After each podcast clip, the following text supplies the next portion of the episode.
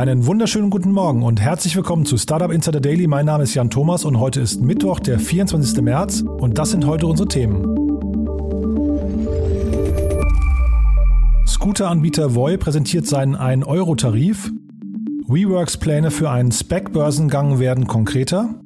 Microsoft könnte Discord für 10 Milliarden Dollar übernehmen. Telegram sichert sich eine Milliarde Dollar aus Abu Dhabi und der Bundesverband Deutsche Startups und die Bitkom starten zusammen die Initiative Diversity in Startups in Deutschland. Ja, außerdem heute bei uns zu Gast in der Reihe Investments und Exits Christian Hoppe von der Silicon Valley Bank. Wir haben einige spannende Themen besprochen, finde ich. Und das Tolle bei Christian ist ja, die Silicon Valley Bank ist ja international aktiv und ja, ist vor allem im Venture Debt Bereich sehr engagiert. Und Christian hat deswegen so die Vogelperspektive auf die ganzen Branchen und Märkte weltweit. Das ist also sehr, sehr spannend, finde ich, was wir da besprochen haben. Und äh, ich hatte zu Gast Jakob Freund, er ist einer der beiden Gründer und äh, der CEO von Camunda. Und er hatte ja mitbekommen, es gab diese 82 Millionen Runde, ähm, eine Riesenrunde hier für Berlin, äh, ein Unternehmen, was ich persönlich gar nicht auf dem Schirm hatte. Das liegt daran, dass die wirklich sehr, sehr leise waren und sehr unterm Radar geflogen sind. Ein Beleg dafür ist, dass sie jetzt quasi nach 13 Jahren erst ihre Series B Runde abgeschlossen haben und jetzt also auch richtig international durchstarten wollen. Ist ein hochinteressantes Gespräch geworden, weil wir ein bisschen ausführlicher gesprochen haben und wir, es war wirklich so interessant, wir möchten es ungern schneiden. Von daher haben wir gesagt, wir bringen das heute Nachmittag in der Sondersendung, aber wir hören trotzdem mal ganz kurz rein. Also hier, wie gesagt, Jakob Freund von von Camunda. Also die Workflow Automation Komponente, die kümmert sich wirklich darum, so einen, ähm, so einen Prozessablaufmodell eben abzuwickeln. Also du kannst dir vorstellen, da gibt es einen Standard für, der heißt BPMN. Da kann ich meine Geschäftsprozesse grafisch drin aufmalen mit ähm, hier ne, ähm, Boxen und Pfeilen nacheinander. Erst das, dann das. Ähm, und das ist dann die visuelle Modellierung. Ähm, und dann ähm, kommt unsere Software daher und erlaubt es dir, dieses grafische Modell in diesem Standard dann eben auch wirklich einfach ablaufen zu lassen, wie, wie Programm Programmcode. Das ist Workflow-Automatisierung oder Workflow-Automation. Ja, das war also Jakob Freund, einer der beiden Gründer von Camunda, wie gesagt. 82 Millionen sind da geflossen und ich glaube, die Sendung, die wir nachher bringen, ist für jeden interessant, der sich zum einen vielleicht im B2B-Segment beschäftigt und wissen möchte, wie man da eine große Company aufbaut oder natürlich äh, Prozessautomation ist das große Thema und Software as a Service ist, glaube ich, auch wenn es kein richtiges SaaS-Unternehmen ist, auf jeden Fall mal reinhören. Es ist wirklich sehr, sehr lehrreich. Ähm, wie gesagt, die Runde spricht für sich. Jetzt kommen wir zu den Nachrichten mit Anna Dressel und die kommen wie immer nach den Verbraucherhinweisen und die kommen jetzt. Werbung. Diese Folge wird präsentiert von Moss. Die Firmenkreditkarte, die speziell für deutsche Startups und Tech-Unternehmen entwickelt wurde. Mit Moss digitalisiert ihr eure Unternehmensausgaben mit Kreditkarten für das ganze Team. Die Moss-App erfasst alle Ausgabendaten automatisch. Ausgabe tätigen, Beleg hochladen, Kostenstelle auswählen und alle Daten per Klick an Datev exportieren. Mit Moss profitieren Gründer und Finanzteams von voller Ausgabetransparenz und schlanken Buchhaltungsprozessen ohne lästigen Papierkram. Für eine unverbindliche Demo von Moss geht auf getmoss.com.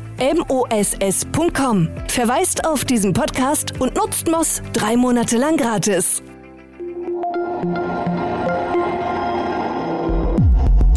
Startup Insider Daily Nachrichten. Also erstmal vorausgeschickt, äh, Luca macht natürlich Corona nicht weg. Man muss immer noch, äh, also wir sind quasi auf dem Weg in die sogenannte Intermediate-Phase, sprich ein, ein Leben mit der Pandemie. Ähm, und dazu müssen wir natürlich aus dem Lockdown raus. Äh, Corona wird nicht weg sein, dass sich Leute wirklich ganz eng aneinander äh, befinden, angesichts eines Künstlers in einem Konzertsaal womöglich oder auch ganz eng im Stadion. Das wird auf absehbare Zeit meines Erachtens nicht möglich sein. Da wird uns auch Luca nicht helfen. Luca hingegen ähm, setzt, äh, automatisiert einen Prozess Prozess, der in den Gesundheitsämtern abläuft, der für uns sichtbar ist als äh, das, was man in einem Restaurant einen Zettel ausfüllt, die sogenannte Dokumentationspflicht. Also das wirklich schneller an Luca ist, dass die Daten zum Gesundheitsamt kommen und dann zum User zurückkommen können und der direkt gewarnt wird und man sich die komplette Rücktelefoniererei spart. Das ist jetzt sehr verkürzt dargestellt. Luca und Corona-Warn-App wollen zusammenarbeiten. Die durch die Fantastischen Vier bekannt gewordene App Luca des Unternehmens Nexenio wird möglicherweise zeitnah mit der Corona-Warn-App zusammenarbeiten. Wie das Bundesgesundheitsministerium gegenüber der Süddeutschen Zeitung bestätigte, arbeitet man daran, künftig sowohl mit der Luca als auch mit der Corona-Warn-App dieselben QR-Codes scannen zu können. Im Gegensatz zur Anwendung des Bundes ist Luca an die Gesundheitsämter angeschlossen und erlaubt diesen, über die App eingecheckte Besucher zu informieren, falls sie sich mit Covid-19-Infizierten im gleichen Raum aufgehalten haben. Die entsprechenden Voraussetzungen für die Integration sollen laut Nexenio spätestens im April verfügbar sein. Die Länder Mecklenburg-Vorpommern und Berlin haben bereits eine Lizenz für die App erworben. Scooter-Anbieter Voi mit neuem Preismodell. Der schwedische E-Scooter-Anbieter Voi überrascht die Branche mit der Einführung eines neuen Preismodells. Demnach sollen Abonutzer künftig nur einen Euro am Tag für ihren Elektro-Tretroller bezahlen. Voi bietet dabei Quartals-, Halbjahres- und Jahrespässe an. Voi möchte das neue Pricing jedoch nicht als Kampfansage an die Konkurrenz verstanden wissen. Vielmehr wolle man noch mehr Menschen von der Nutzung eines E-Scooters anstelle des eigenen Autos überzeugen. From the first day that we started WeWork, it was about bringing people together. There's an energy that you feel. That energy is something that's hard to explain. It's something that either you feel it or you don't. We like to call it the We Generation. Pläne für WeWork-Börsengang konkretisieren sich. Der Büroraumvermieter WeWork steht offenbar kurz vor seinem zweiten Versuch eines Börsengangs. Einem Bericht der Financial Times zufolge befindet sich WeWork derzeit in Gesprächen mit dem SPEC Boaks Acquisition Corp. Demzufolge will das US-Unternehmen zu einer Bewertung von 9 Milliarden Dollar an die Börse gehen. WeWork hatte seinen letzten Börsengang im Jahr 2019 abgesagt, nachdem Zweifel an den Zahlen und der Bewertung des Unternehmens aufgekommen waren. Damals lag die Bewertung noch bei 47 Milliarden Dollar. Daraufhin musste der Großinvestor Softbank das Unternehmen finanziell stützen, trennte sich aber im gleichen Zug von Gründer Adam Newman. Im abgelaufenen Corona-Jahr 2020 schrieb WeWork einen Verlust von 3,2 Milliarden US-Dollar. Die Auslastung lag dabei nur bei 47 Prozent.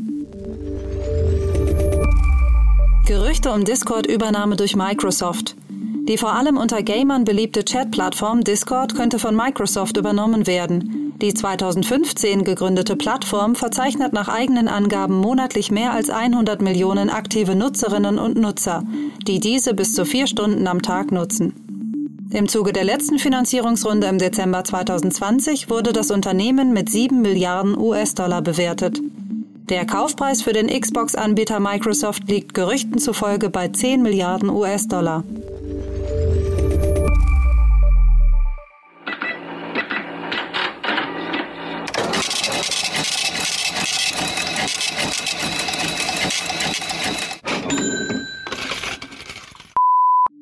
Telegram sichert sich eine Milliarde Dollar. Wie TechCrunch berichtet, konnte sich die Messaging-App Telegram über eine Milliarde Dollar sichern. Dazu CEO Pavel Durov. Ich freue mich mitteilen zu können, dass Telegram über eine Milliarde Dollar durch den Verkauf von Anleihen, eine Form von Schulden, an einige der größten und sachkundigsten Investoren aus der ganzen Welt aufgebracht hat. Dies wird es Telegram ermöglichen, weiter global zu wachsen, während es an seinen Werten festhält und unabhängig bleibt. Zu der Bewertung machte Telegram keine Angaben. Branchenbeobachter gehen aber davon aus, dass diese zwischen 30 und 40 Milliarden Dollar liegen dürfte. Telegram hat derzeit über 500 Millionen Nutzer und gilt vielen als Alternative zu den Facebook-Apps WhatsApp und Messenger. YouTube testet automatisierte Produkterkennung in Videos. Die weltgrößte Videoplattform YouTube experimentiert in den USA derzeit mit neuen Shopping-Features. Dabei steht automatische Erkennung von Produkten im Fokus.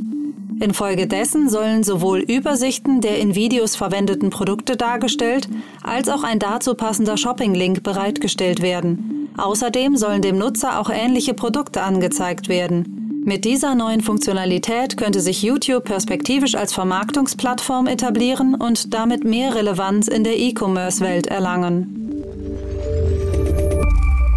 Startup-Verband und Bitkom starten Initiative Startup Diversity.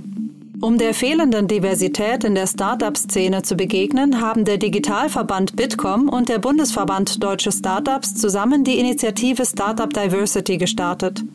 Dabei sollen Venture Capital Gesellschaften sich künftig dazu verpflichten, ihre Investments in Startups mit Gründerinnen transparenter zu machen und zudem für mehr Frauen im eigenen Management zu sorgen.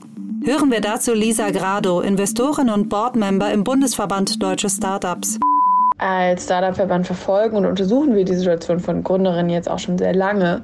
Und seit 2017 geben wir den Female Founders Monitor raus und da kommt immer wieder dasselbe Ergebnis, nämlich der Gründerinnenanteil stagniert bei 16 Prozent.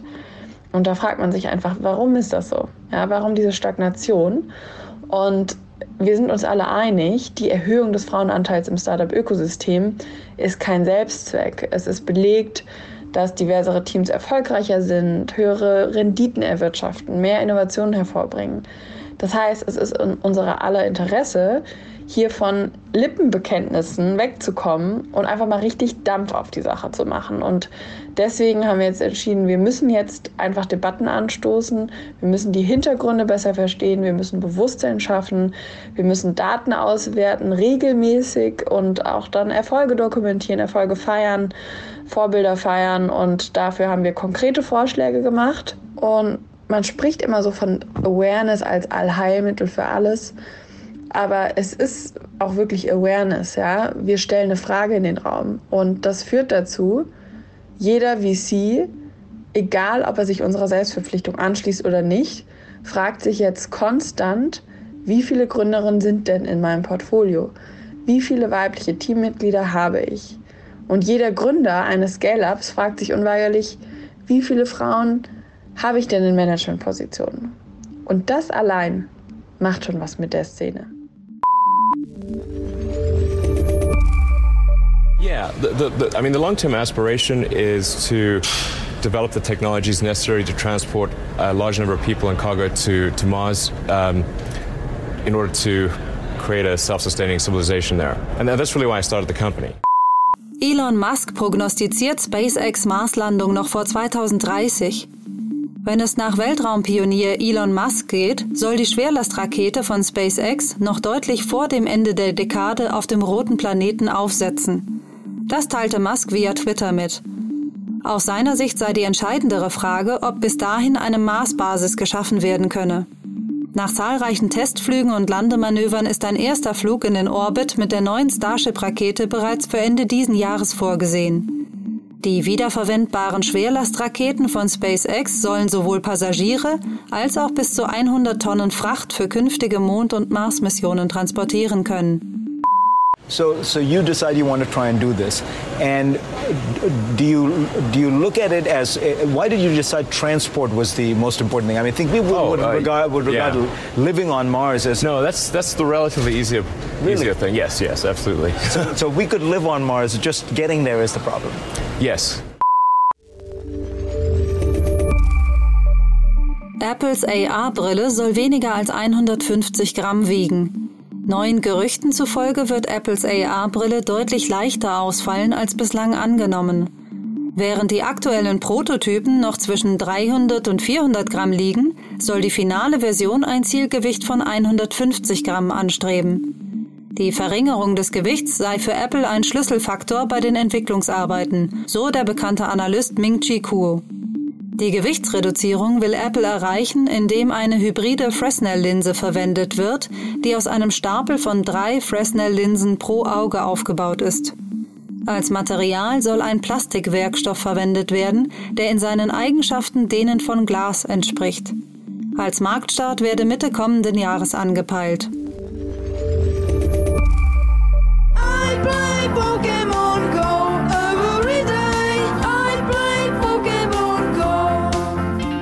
Pokémon Go-Macher kündigen neues Spiel an. Gemeinsam mit dem Spieleproduzenten Niantic kündigt Nintendo ein neues AR-Spiel an.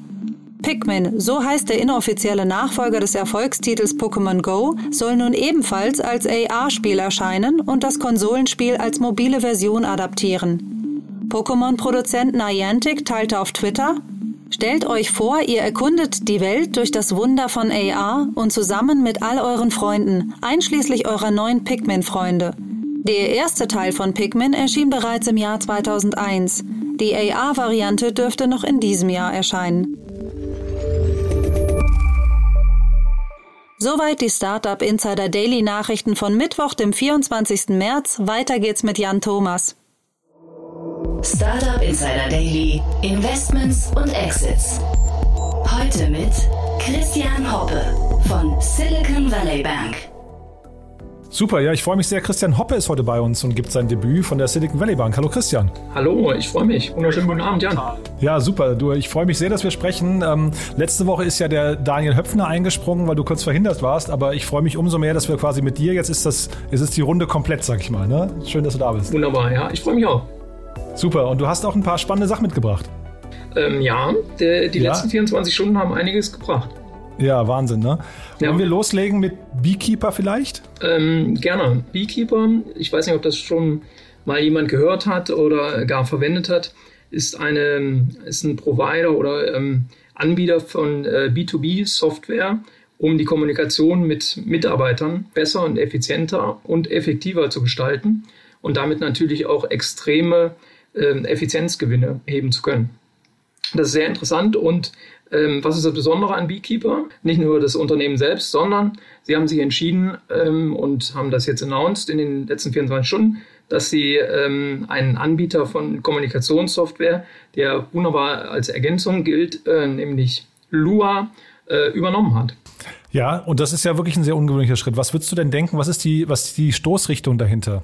Also es ist, äh, ist, definitiv eine Erweiterung ihres Produktportfolios. Äh, es ähm, rundet damit das, was sie schon anbieten, äh, definitiv ab und äh, grenzt sie dadurch von den äh, Wettbewerbern ab und ähm, ist ein sehr guter Schritt, ein sehr vernünftiger Schritt und insbesondere in diesem B2B-Bereich, der ja noch sehr stark auch äh, papierhaft ähm, stattfindet und Riesenpotenzial bietet, um da zu digitalisieren ähm, ist, ist Beekeeper einer der, der, der, der großen Player, obwohl sie 86 Millionen bereits, äh, wenn ich das so richtig im Kopf habe, äh, bereits geraced haben äh, und damit eigentlich ganz gut ähm, ausgestattet sind, sind sie natürlich in, in dem, was das komplette Marktpotenzial in diesem Bereich bietet, äh, trotzdem noch eine kleine Adresse, aber äh, welt, weltweit tätig. Und ähm, jetzt mit der Erweiterung des, der, der Lua-Produkte äh, werden sie natürlich noch schlagkräftiger. Vielleicht muss man da dazu sagen, Christian, ihr guckt ja eigentlich von oben so ein bisschen auf den Markt drauf. Ne? Ihr seid ja kein richtiger Investor mit der Silicon Valley Bank. Vielleicht musst du euch noch mal kurz vorstellen, weil ihr habt ja eine gewisse Sonderrolle, ne? Mache ich lieben gern, weil ich bin der absolute Ex äh, Exot unter uns ähm, Experten hier, äh, die das Ganze kommentieren. Das ist äh, vollkommen richtig. Ja, wir, wir sind die, ich sage jetzt mal Bank oder fin äh, Finanziers, und da ähm, beziehen wir uns nur auf Fremdkapital, also nicht auf Equity äh, der Innovationsindustrie. Und wir beginnen, wenn ein Unternehmen eine Series A raised mit, sagen wir mal, 5 Millionen. Äh, und dann packen wir Venture Debt als Top-up. Aber wir gehen den kompletten Weg mit ähm, des Wachstums und können Akquisitionsfinanzierung machen, bis hin dann später, also eine klassische Corporate Financing. aber wir machen das nur bei Unternehmen, die extrem innovativ und disruptiv äh, unterwegs sind und einen, ich sage es immer so, äh, es muss irgendwie bis zu dem Namen Silicon Valley Bank passen, ähm, dann, dann ähm, ist das inhaltlicher meist auch schon geklärt. Und ja, wir schauen drauf aus einer Debt-Perspektive. Aber wenn wir das ähm, mit sehr jungen Unternehmen machen und noch nicht viel da ist an Substanz, ähm, was man als Grundlage nutzen kann für eine Debt-Entscheidung, dann sind wir eigentlich gar nicht so unterschiedlich zu einem Equity-Geber, weil wie gesagt, äh, vermissende äh, Substanz gibt ja in den meisten Fällen dann nur ein paar Laptops und Schreibtische. Äh, und insofern äh, sind wir hoffentlich nah genug dran, dass wir mit unserer Sichtweise auch ein bisschen Mehrwert hier in der Runde liefern können. Da will ich einmal nochmal nachhaken, weil jetzt nur fürs Verständnis, es gibt ja im Silicon Valley zum Beispiel relativ wenig Pharma oder Biotech und es gibt auch relativ wenig Flugtaxis zum Beispiel. Vollkommen richtig. Lustigerweise, wir haben vor äh, rund zwei Jahren die Leerink ähm, Investmentbank äh, übernommen. Äh, und das ist die führende oder eine der führenden in den USA zumindest äh, führenden Investmentbanken für den Bereich Life Science ähm, ah, okay. gewesen. Und durch diese Erweiterung, äh, und das ist dieses Jahr extrem spannend, und ich habe irgendwie das Gefühl, wenn ich so auf LinkedIn uns selbst äh, verfolge, dass wir alle drei bis vier Wochen ein IPO mit begleiten. Und ich glaube, eines der be bekanntesten Beispiele, was wir mit an die Börse gebracht haben in der USA, ähm, hilft uns gerade allen, ist nämlich BioNTech, äh, wo wir gemeinsam mit Goldman Sachs ähm, im Lead waren beim IPO. Und äh, insofern zählen wir, äh, auch wenn, ja, mit deiner Anmerkung gerade, ähm, zählen wir da zu den absoluten ähm, Nischenplayern und, und Experten im Life Science-Bereich. Okay, ich wollte nur quasi, weil du sagtest Silicon Valley im Namen, ne? jetzt wollte ich quasi so ein bisschen, bisschen foppen und wollte sagen, naja, eigentlich streng genommen fallen dann ein paar Sachen raus, aber du hast es jetzt gerade schon quasi nicht relativiert, ne? Und äh, wenn ich da vielleicht nochmal einspringen darf, äh, ist vollkommen richtig, dass zum Beispiel Lilium oder Volocopter definitiv äh, deutsche Größen sind.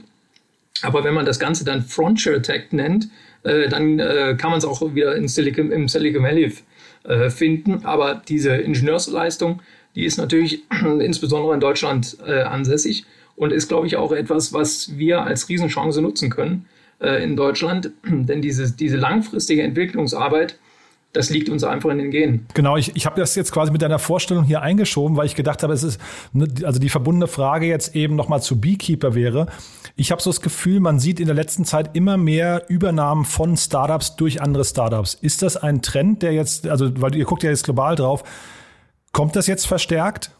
Definitiv. Also äh, es gibt natürlich unterschiedlich starke Ausprägungen, ähm, je nachdem, was der Sektor ist. Aber wenn du jetzt äh, dir Sektoren anguckst, die zum Teil extrem stark entweder profitiert haben oder betroffen sind durch Covid, wirst du ähm, bei denen, die sehr stark betroffen sind, wirst du sehen, dass die, die das sehr gut äh, gemanagt haben durch die Krise und vielleicht während der Krise sogar nochmal zusätzlich Geld aufnehmen konnten, die sind, äh, die haben sich in Stellung gebracht und werden jetzt die Konsolidierungswelle vorantreiben. Und damit äh, wird man wesentlich mehr Übernahmen noch sehen, der Schwächeren. Und bei denen, wo äh, Covid sehr stark geholfen hat, als ein Beispiel die Kommunikationsplattformen, ja, wo vielleicht die äh, aktive Nutzerzahl extrem gestiegen ist und die äh, Gewinne auch sprudeln ohne Ende, die nutzen dann die, die gestiegenen Aktienkurse und die neue, neu äh, geschaffene Akquisitionswährung damit um Konkurrenten zu übernehmen oder ihre Produkte zu erweitern, vergleichbar vielleicht sogar wie bei Beekeeper. Das heißt, ähm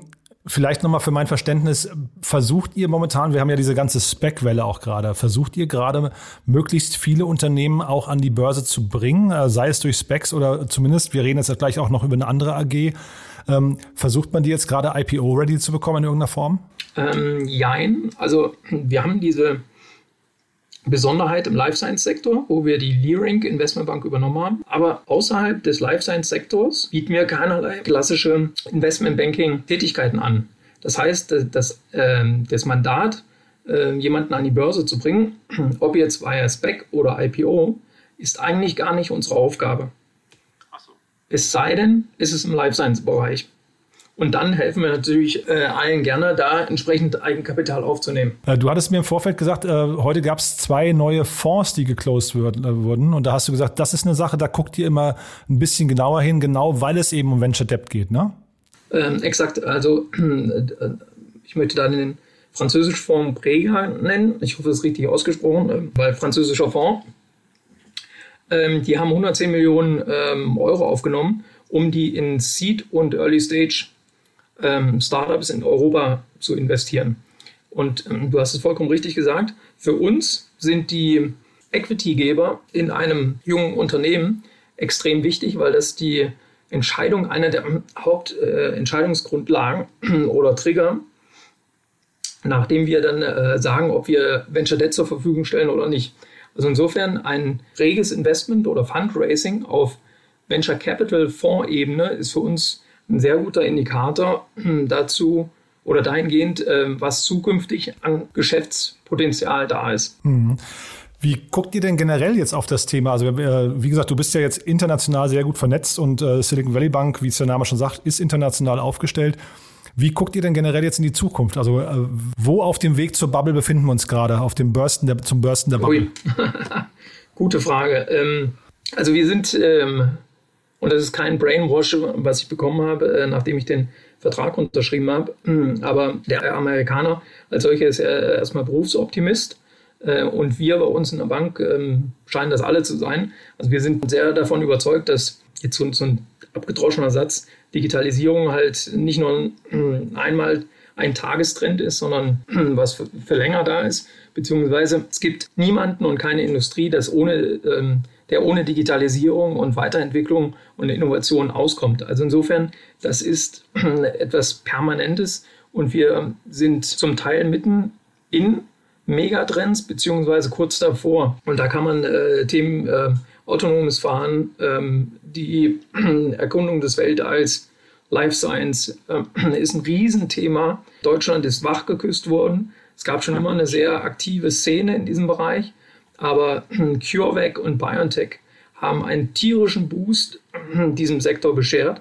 Und das sind erst die Anfänge. Das Einzige, was schade ist, du hattest es angesprochen gehabt, IPO und SPEC, äh, die meisten Unternehmen, die jetzt den Schritt an die Börse wagen, um so äh, zusätzlich Eigenkapital in diesem Hype oder positiven Umfeld aufzunehmen, werden das in den USA oder in Kanada zum Beispiel machen und nicht in Deutschland. Das ist natürlich schade, ähm, aber das hat einfach damit zu tun, dass unsere Kapitalmärkte, was das betrifft, nicht so stark ausgeprägt sind oder beziehungsweise niedrigere Valuations leider äh, nur hervorbringen. Christian, du hast gerade schon von Berufsoptimisten gesprochen bei den Amerikanern. Wir haben aber auch in Deutschland Berufsoptimisten. Äh, Dominik China ist eingestiegen bei CredX.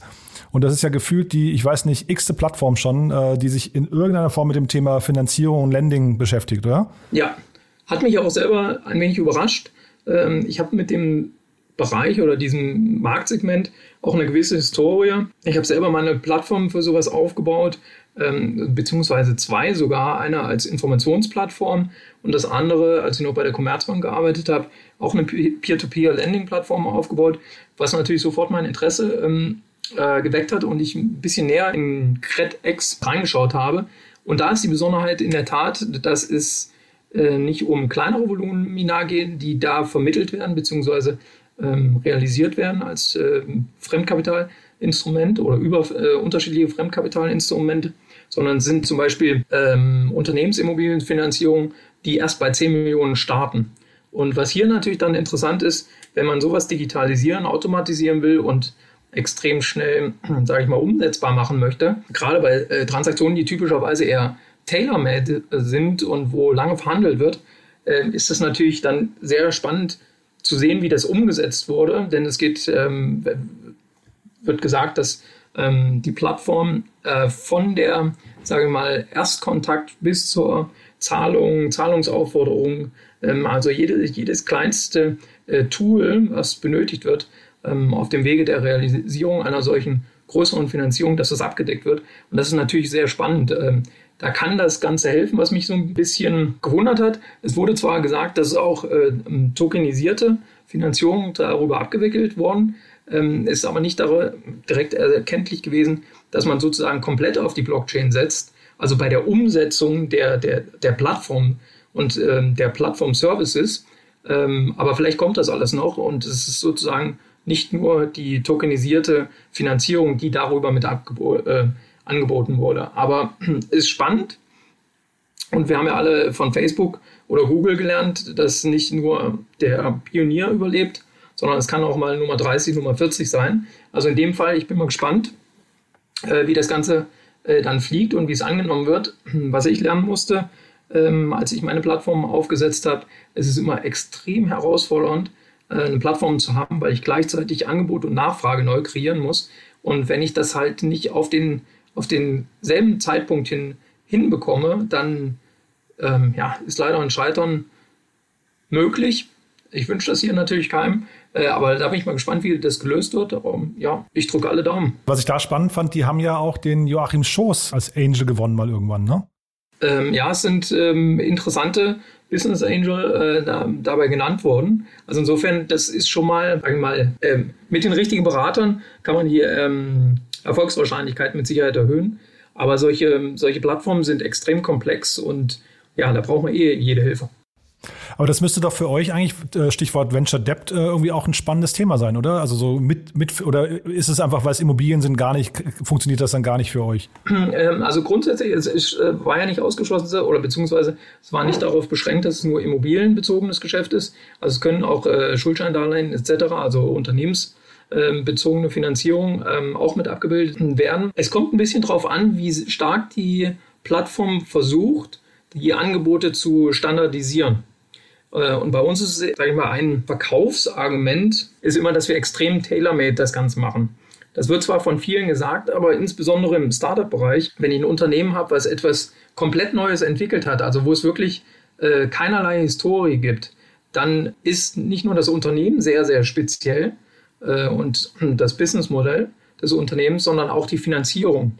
Und äh, je stärker der Grad der Standardisierung oder je stärker der geforderte äh, Grad der Standardisierung auf solchen Plattformen ist, kann es sein, dass das für uns nicht in Frage kommt. Aber ich werde mir das definitiv genauer anschauen und wenn es passt, dann äh, spricht grundsätzlich da nichts dagegen, dass wir auch als ähm, Geldgeber auf der Plattform auftauchen.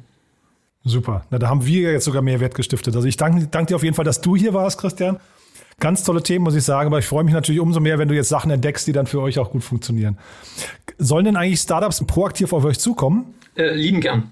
Lieben gern. Ähm, ich schaue mir alles an und ähm, selbst wenn etwas von der Phase her noch nicht passend ist, ähm, wenn ich erkenne, dass ich irgendwie Mehrwert schaffen kann, indem ich äh, Kontakte mache oder ähm, ja, eine Intro zu einem Investor etc., sobald ich das erkennen kann, mache ich das natürlich lieben gern. Ich habe auch überhaupt kein Problem zu sagen, wenn Wettbewerber äh, bessere Angebote haben, da bin ich sehr transparent, ähm, denn ich denke, dass äh, das Ökosystem ist groß genug, die Spielwiese ist groß genug, sie wächst jeden Tag und wenn man da die richtigen Produkte äh, anbietet, dann hilft das dem ganzen Ökosystem. Insofern sind wir da immer pro Ökosystem und ja, helfen gerne. Super, Christian.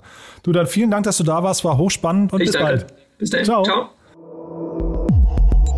Startup Insider Daily, der tägliche Nachrichtenpodcast der deutschen Startup-Szene.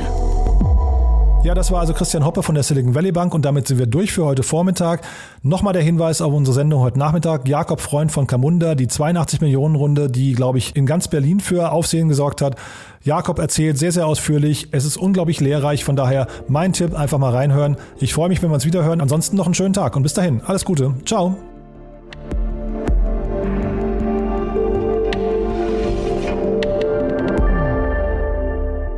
Diese Sendung wurde präsentiert von Moss, der Firmenkreditkarte, die speziell für deutsche Startups und Tech-Unternehmen entwickelt wurde. Alle weiteren Informationen auf getmoss.de.